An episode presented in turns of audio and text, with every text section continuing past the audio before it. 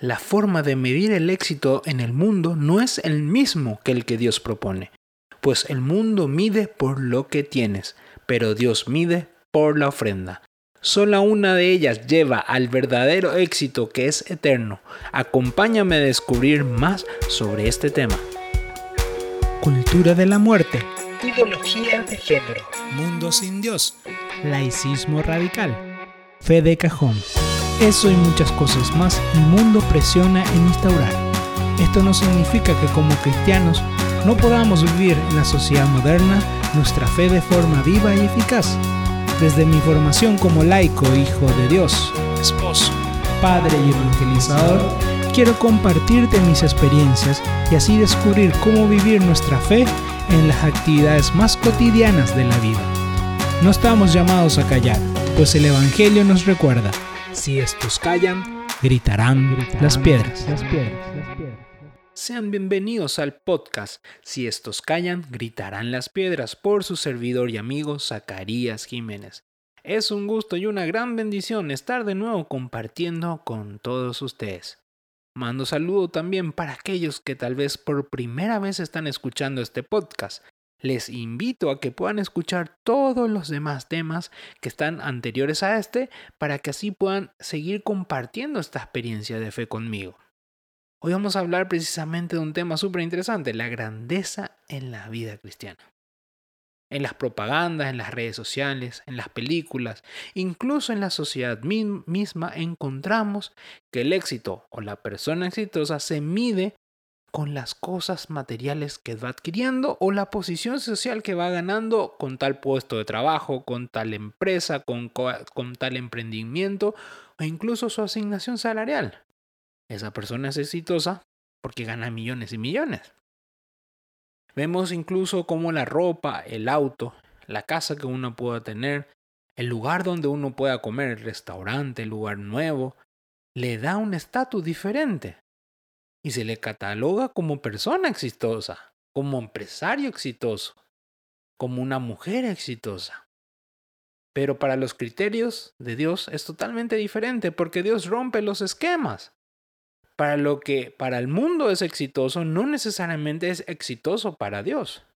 El éxito frente a Dios no se mide por lo que se consigue por fuera, por lo que se posee, o por lo que la misma sociedad dice, sino que se mide por el desprendimiento y la principal regla, el amor. Por eso hoy vamos a hablar de qué debemos de buscar para vivir nuestra grandeza cristiana, cómo vivir realmente como cristianos exitosos, una grandeza que no es solamente ganar la vida eterna, sino que también es transformar el mundo a la imagen de Dios, hacer presente el reino de los cielos. Pero antes de entrar a profundizar este tema, puedes seguirme en mis redes sociales, en donde me encontrarás tanto en Facebook, en Instagram, en YouTube, como Zacarías Jiménez o arroba Zacarías Jiménez Pay. Puedes mandarme tus mensajes, consultas, ideas, temas, testimonios o lo que te guste al correo electrónico zacariasjiménez.gmail.com. No olvides de compartir este podcast con tus amigos, familiares, con tu comunidad o con las personas que tú quieras, para así seguir creciendo en esta red que busca crecer en su relación con Cristo Jesús. Entramos a nuestro tema maravilloso la grandeza en la vida cristiana. Y quiero resaltarles, ¿verdad? Una lectura que ha impactado siempre en mi vida y que me hace reflexionar sobre este tema. Lo vamos a encontrar en el Evangelio de San Lucas, capítulo 9, versículo 25, que quiero leerles para que podamos entender qué dice la palabra de Dios. Ella nos va a guiar en este tema maravilloso.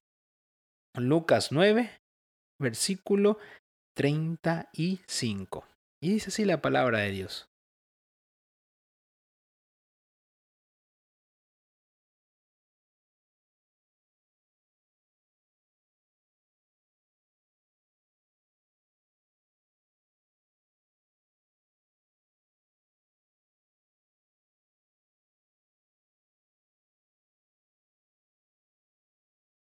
Pues, ¿de qué sirve al hombre a haber ganado el mundo entero si él mismo se pierde o se arruina? Palabra del Señor, gloria a ti, Señor Jesús. Vamos a leer nuevamente la palabra. Pues, ¿de qué le sirve al hombre haber ganado el mundo entero si él mismo se pierde o se arruina? Y aquí nace tres preguntas que debemos hacernos. ¿Qué es ganar el mundo entero? ¿Qué es realmente ser exitoso? ¿Y cuáles son los requisitos para ser considerados exitosos? La palabra nos revela de qué sirve ¿De qué sirve que nosotros tratemos de ganar el mundo entero? Que nosotros nos posicionemos en el mundo. Ganar el mundo entero es eso precisamente, nos posicionemos económicamente, socialmente, porque tenemos un estatus que todos queremos que nos respeten, que nos vean como personas realmente que han alcanzado el éxito económico, el, éxito social, el éxito intelectual. Ganarnos al mundo que no solamente nos reconozca la esfera de nuestra familia, sino que el mundo tenga una visión de nosotros como exitosos, que quiera imitar o envidie nuestro éxito. Que cuando estoy comiendo en ese restaurante, que es carísimo, la gente diga, mira cómo la persona es exitosa, por eso solamente él puede alcanzar ese lugar. Todos los demás no son exitosos, sino han alcanzado diferentes lugares. Y de repente queremos decir, no, no, no, a mí no me interesa, pero cuando se nos da la oportunidad, buscamos estar en esas posiciones.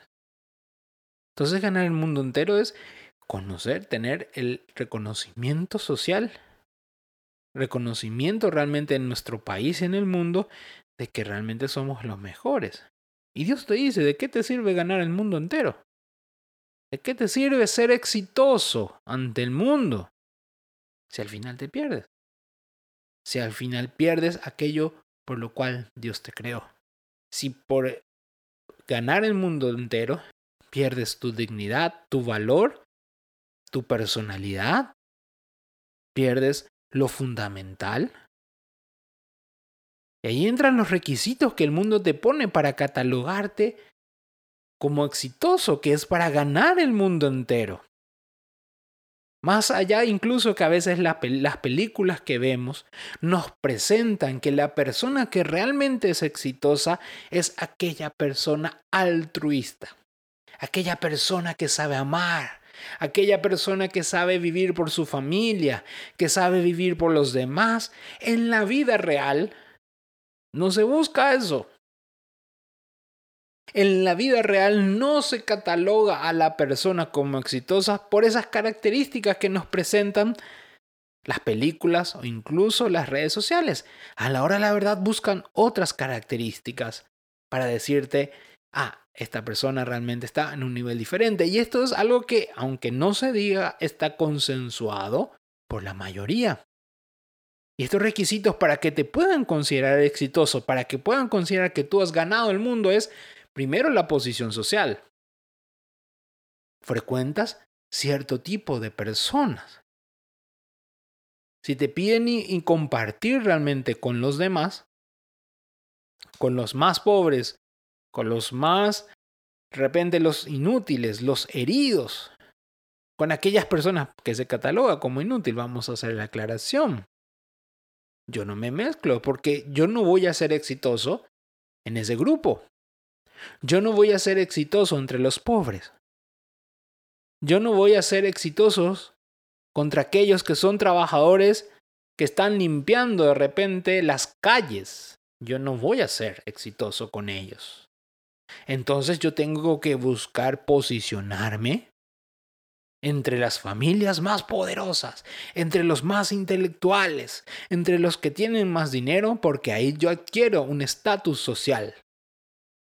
A mí me miran diferente.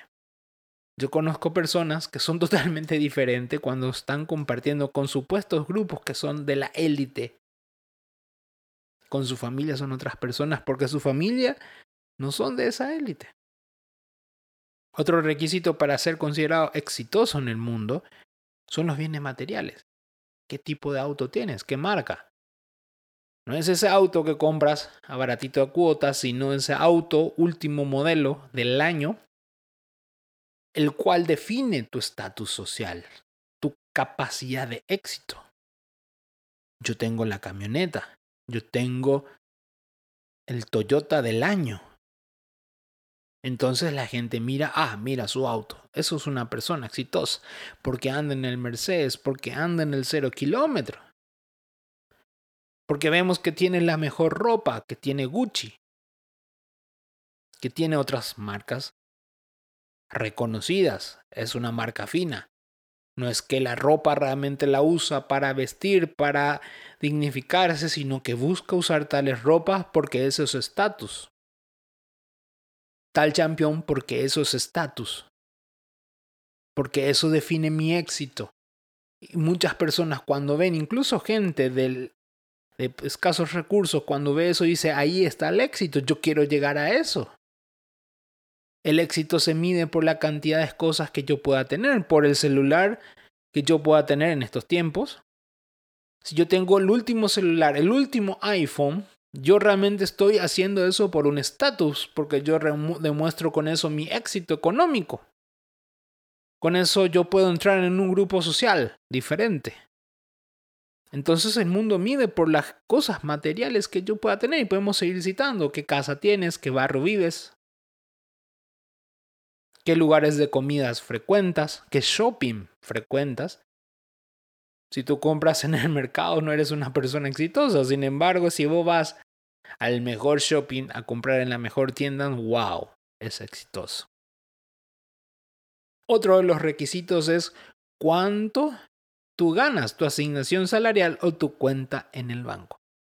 Y hablo de estas dos cosas, asignación salarial por si tú eres de repente un gerente, ah, él es el gerente que gana millones y millones, él, él es el CEO de la empresa, o incluso él es el dueño de la empresa, por eso la cuenta en el banco.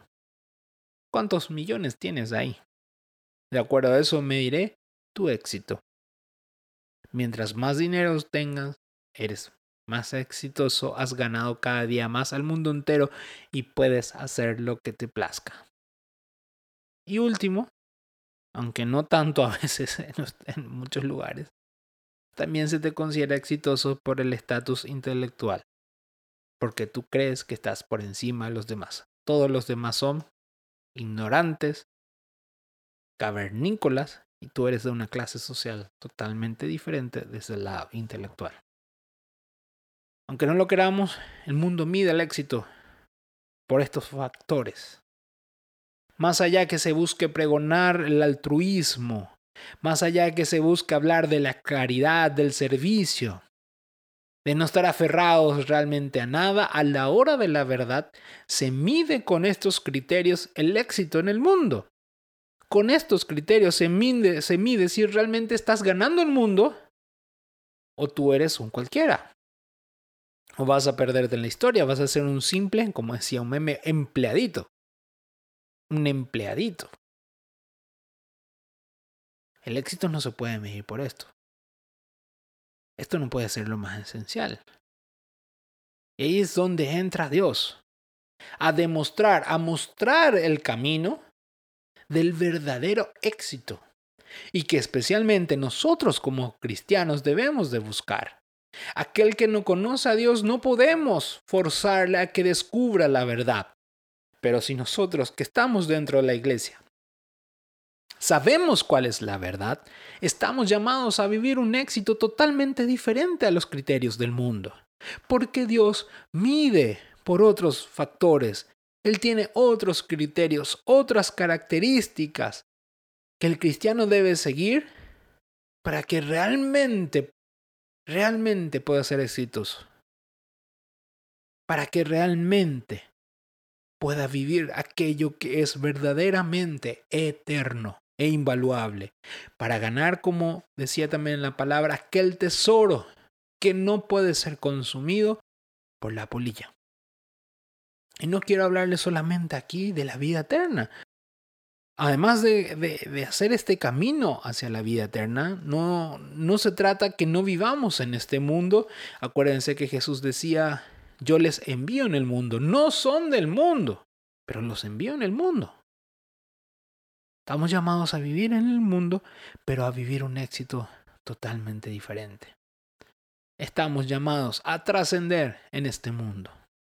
Estamos llamados a ser la imagen de Dios presente en cada una de las cosas que vayamos haciendo.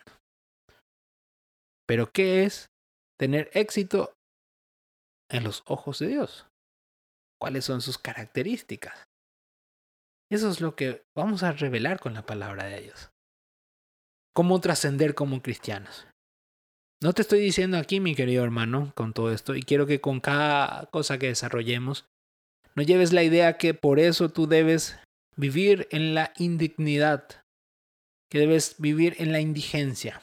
No se trata de eso, sino más bien que pongamos los valores de la forma correcta para que los bienes también que vayamos adquiriendo no vayan definiendo nuestra forma de ser, no vayan definiendo nuestra capacidad, sino más bien teniendo las cosas en orden, realmente nosotros utilicemos las cosas para los bienes y no las, las cosas nos utilicen a nosotros.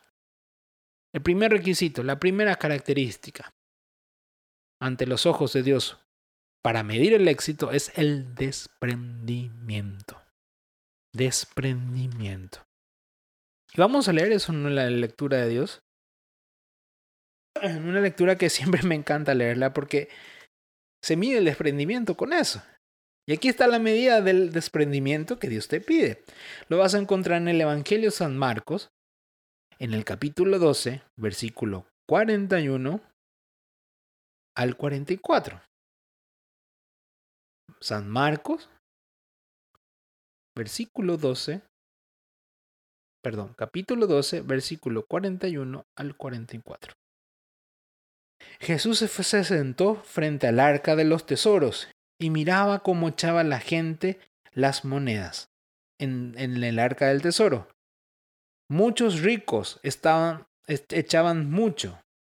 Llegó también una viuda pobre y echó dos monedas, o sea, unas cuantas partes de haz.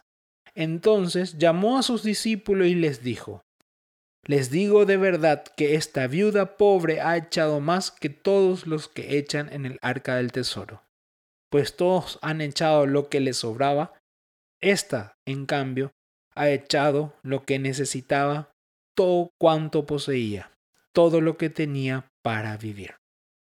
Palabra del Señor, gloria a ti, Señor Jesús. El desprendimiento. Nosotros creemos que tenemos mayor caridad a la medida que tenemos y nos sobra. Si me sobra, yo voy a poder dar algo. Sin embargo, Dios te dice, el desprendimiento se trata de que incluso tú des cuando tú necesitas.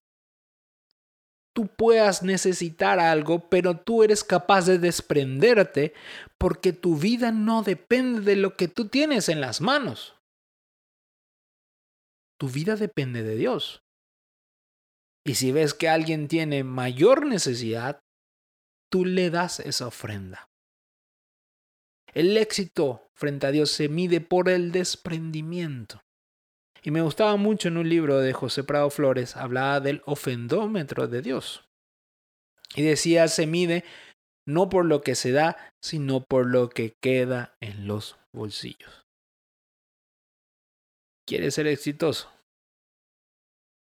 Ve cuánto estás guardando en tus bolsillos.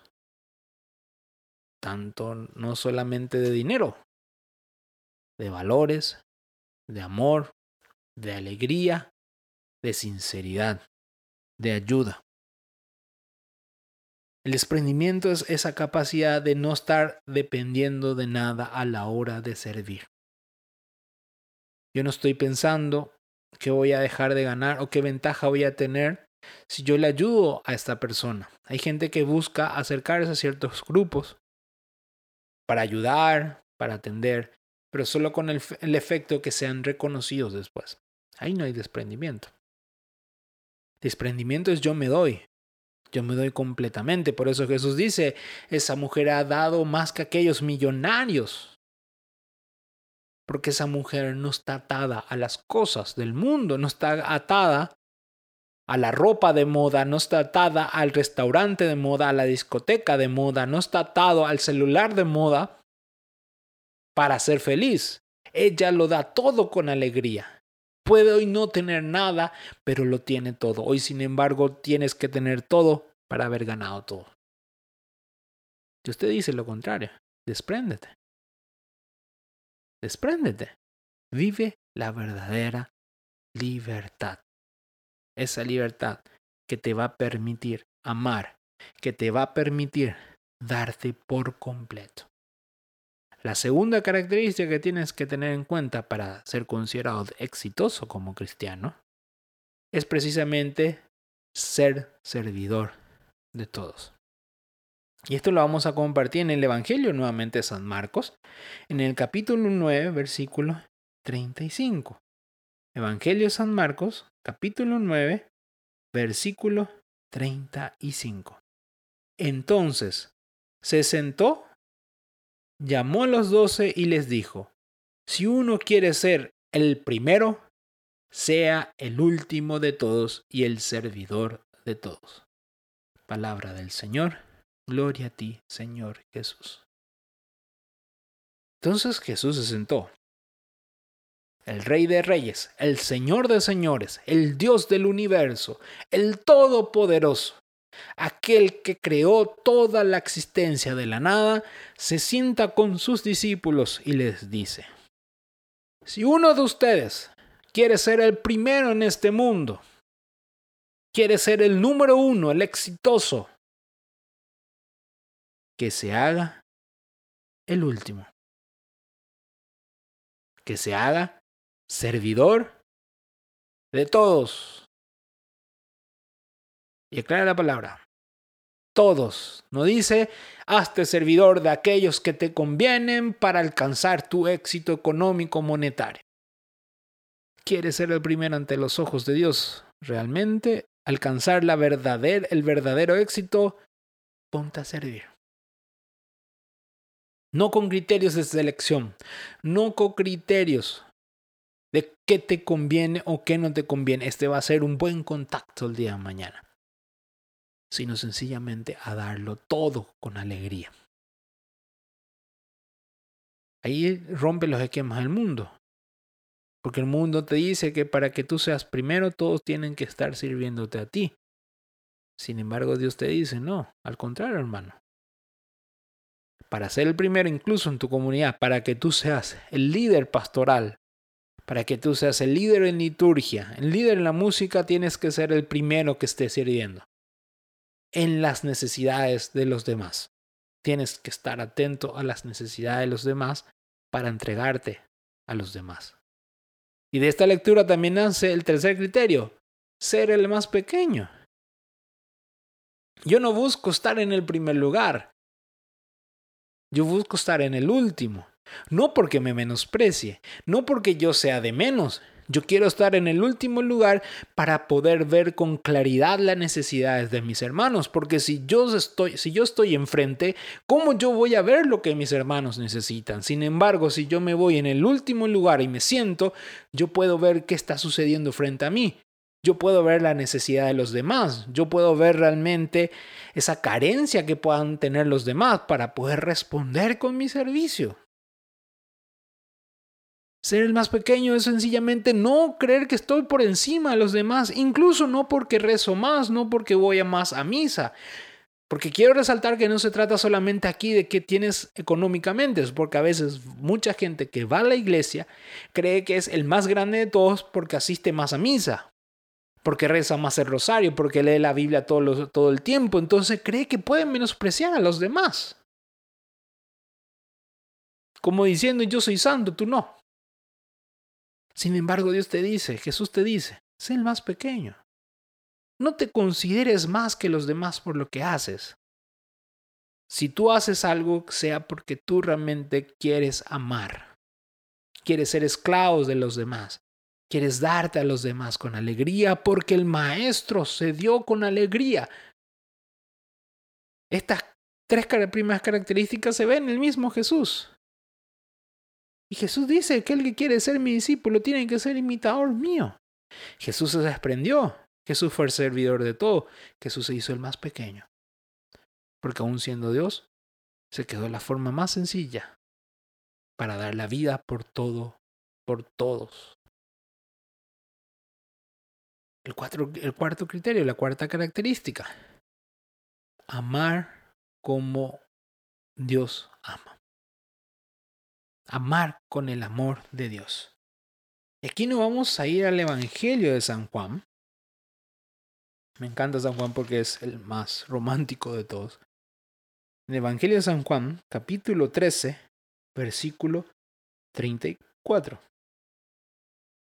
Les doy un mandamiento nuevo, que se amen los unos a los otros, que como yo los he amado, así se amen también ustedes los unos a los otros. Palabra del Señor. Gloria a ti, Señor Jesús. El éxito en la vida cristiana se mide en la medida que amamos como el mismo a Dios. Dios nos amó. Y claro, no se trata solamente de amar como el mundo lo propone, es bien claro. Ámense como Dios, como Dios los ama, como Dios se entregó. San Juan también nos dice en la primera carta de San Juan de qué sirve decir que se ama a Dios si no se ama al hermano. Y claro, porque el mismo Dios pide, ámense como yo los he amado. La forma de medir el amor es a través de mi amor, a través del amor de Dios. Y el amor conduce precisamente al desprendimiento, al ser servidor de todos, a ser el más pequeño, entregarme a los demás y al mundo no por las ventajas que puedo conseguir atrás de ellos, sino por la alegría que yo tengo de darlo todo para que otros también conozcan la fuente de la salvación, para que otros conozcan la esperanza, para que otros conozcan la eternidad. Y por último, mis hermanos, es ser dóciles al Espíritu Santo. ¿Y por qué debemos de ser dóciles al Espíritu Santo? Para constantemente estar discerniendo de cuando nos estamos alejando de, ese, alejando de ese plan de Dios. Cuando nos estamos dejando ganar por el mundo. Cuando el mundo empieza a ser más importante que las cosas de Dios. Las cosas de Dios no es solamente asistir a la iglesia, sino que yo haga presente a Dios a través de todo esto que hemos hablado en cada área de mi corazón y de mi historia. Trabajo, familia, amigos. No se trata de ir gritando aleluya por todos lados, sino que en nuestra forma de ser se note el desprendimiento, se note el servicio, se note la pequeñez, se note la humildad que da vida, se nota el amor de Dios que está presente, se nota la misericordia. La grandeza del cristiano lo podemos encontrar en estas características miles de santos que fueron dóciles al Espíritu Santo, que fueron dóciles a la voluntad de Dios y hicieron presente en este mundo la presencia de Dios vivo. Si hay gente que duda de la presencia de Dios, es porque nosotros no estamos siendo la imagen de Dios visible en este mundo. Es porque nosotros seguimos atados a las cosas materiales es porque nosotros no somos servidor de todos, sino solamente incluso de las personas que van a la iglesia. Cuando Dios nos dice a todos, llevar el rostro de Dios a todos. Porque creemos muchas veces que porque estamos en la iglesia somos mayor que los demás. Queremos ver a los demás desde el frente, no desde atrás, para descubrir sus corazones heridos muchas veces. Y porque no somos capaces de amar como Dios nos amó porque queremos amar en una medida acorde a que nos convenga, que sea más fácil de llevar, que no implique tanto sacrificio. Por eso es necesario ser dóciles al Espíritu Santo, para discernir, para actuar, para que no se queden las palabras. La grandeza de Dios no está en lo que podamos encontrar afuera, sino en la alegría que nos da darlo todo por los demás.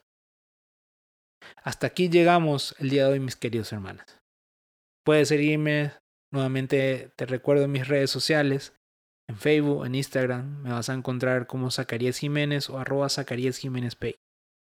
Puedes enviarme tus mensajes, consultas, ideas, temas, testimonios o lo que te guste al correo electrónico gmail.com No olvides de compartir este podcast con tus amigos, familiares, con tu comunidad, con las personas que te nazcan en tu corazón, para seguir creciendo en esta red que busca crecer en la relación con Jesús. Nos vemos en el próximo episodio y recuerda, si nosotros callamos lo que Dios hace en nuestra vida, gritarán las piedras.